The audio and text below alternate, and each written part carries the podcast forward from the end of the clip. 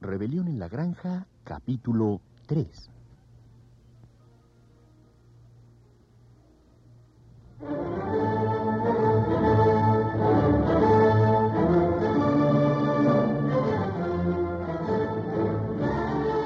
Rebelión en la Granja, de George Orwell. Capítulo 3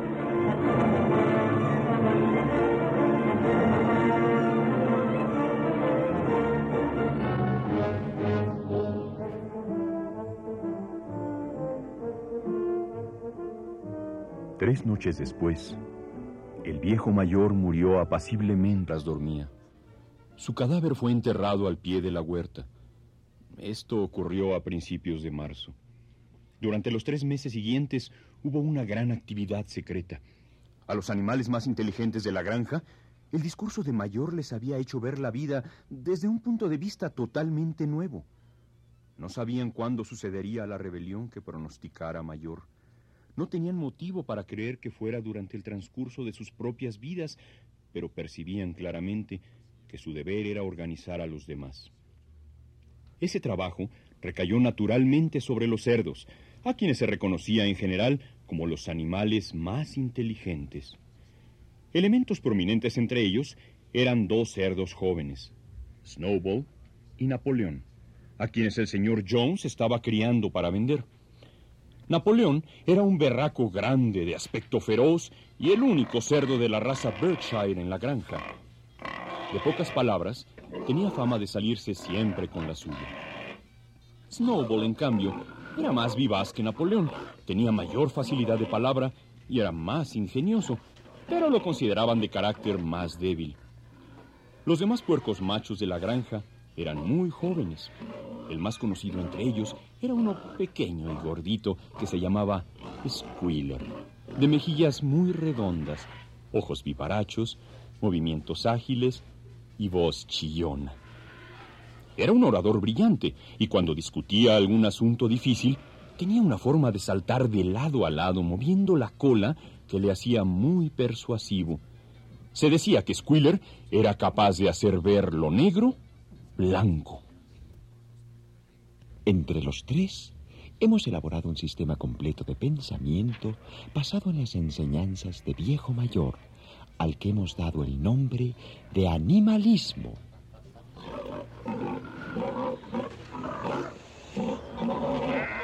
Varias noches por semana, cuando el señor Jones dormía, celebraban reuniones secretas en el granero, en cuyo transcurso exponían a los demás los principios del animalismo.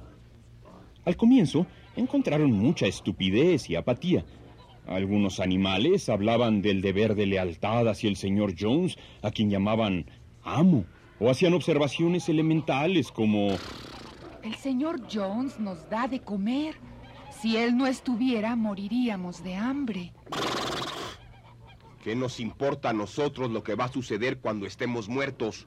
Si la rebelión se va a producir de todos modos, ¿qué diferencia hay si trabajamos para ello o no? Benjamín, ¿No te das cuenta de que eso que dices va en contra del animalismo?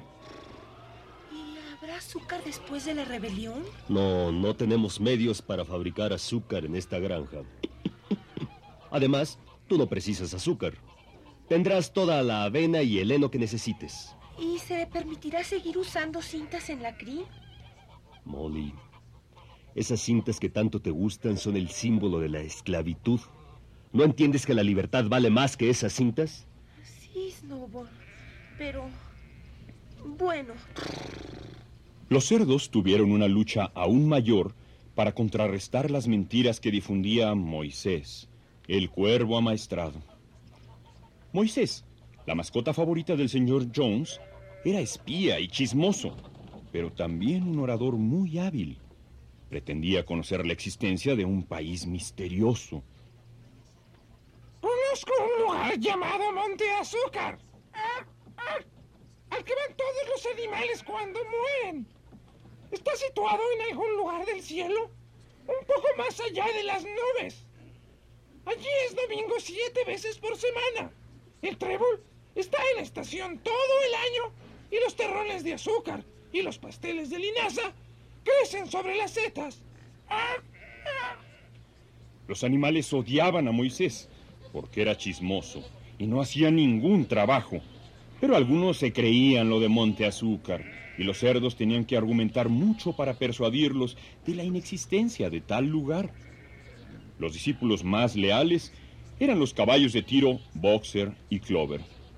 Ambos tenían gran dificultad para formar su propio juicio, pero desde que habían aceptado a los cerdos como maestros, asimilaban todo lo que se les decía y lo transmitían a los demás animales mediante argumentos sencillos. Nunca faltaban a las citas secretas en el granero y encabezaban el canto de bestias de Inglaterra, con el que siempre se daba fin a las reuniones.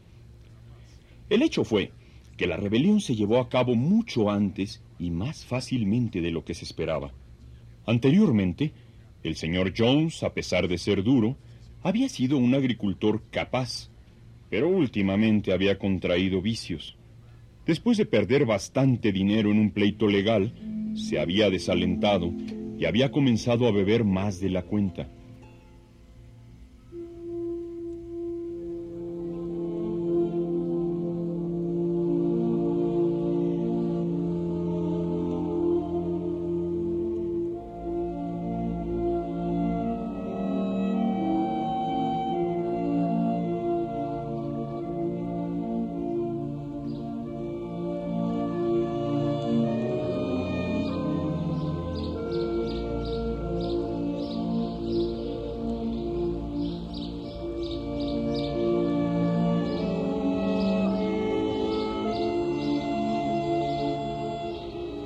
Llegó junio y el heno estaba casi listo para ser cosechado. El día de San Juan, un sábado, el señor Jones se fue a León Colorado y se emborrachó de tal forma que no volvió a la granja hasta el domingo a mediodía y se quedó inmediatamente dormido. De tal manera que al amanecer los pobres animales no habían comido aún.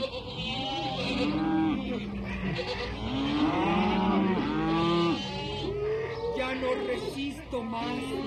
Tenemos que comer. El amo John se ha emborrachado una vez más y se ha olvidado de nosotros.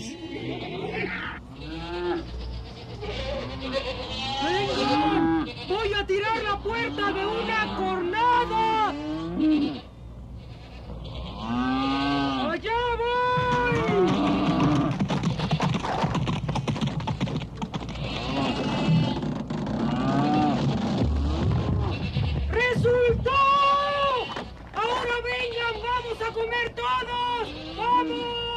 En ese momento se despertó el señor Jones. De inmediato él y sus cuatro peones se hicieron presentes con látigos que azotaban a diestra y siniestra.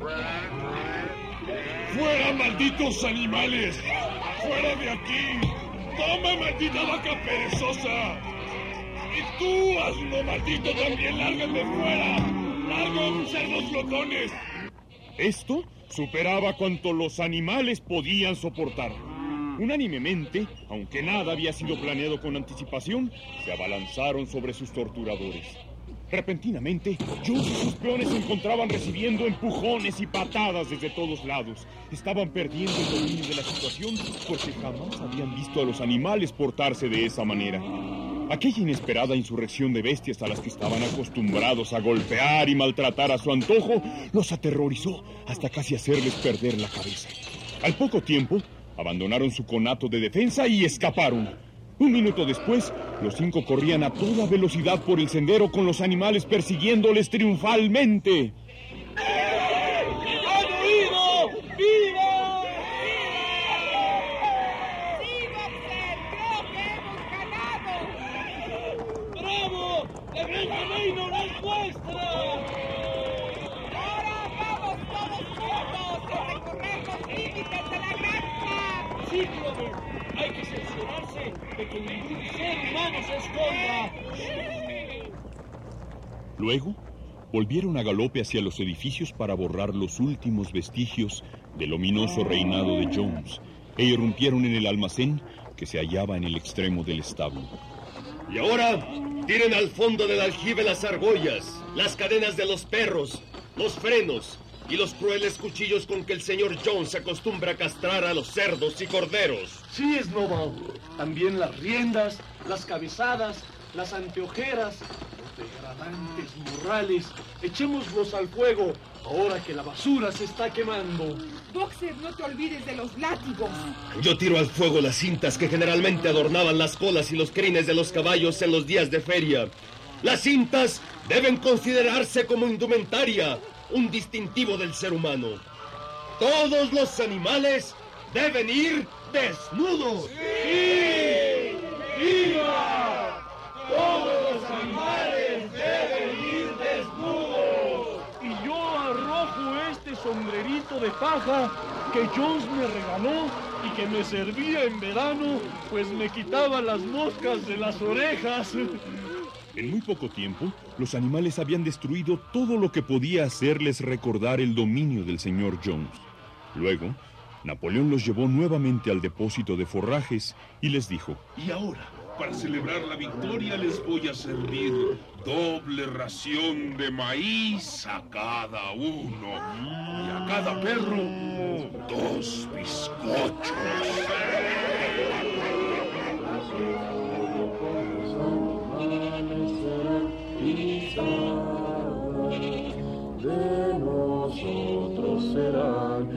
Proscritas las argollas, de nuestros lomos desaparecerán los arneses, bocados y espuelas serán presas de la herrumbre, y nunca más los crueles látigos harán oír su restallar.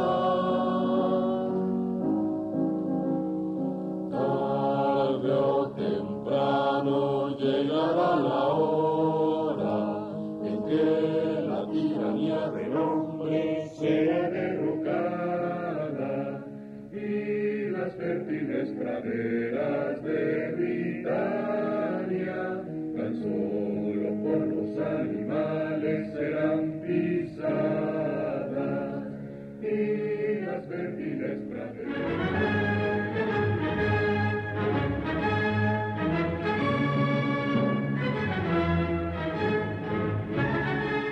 Rebelión en la Granja de George Orwell.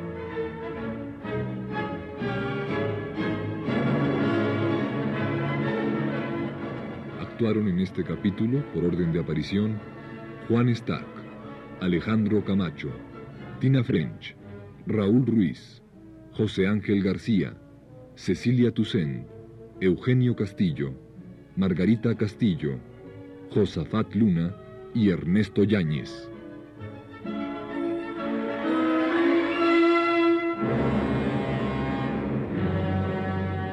Música, Leonardo Velázquez. Grabación y montaje, Jorge Castro. Dirección y adaptación, Eduardo Ruiz Sabiñón.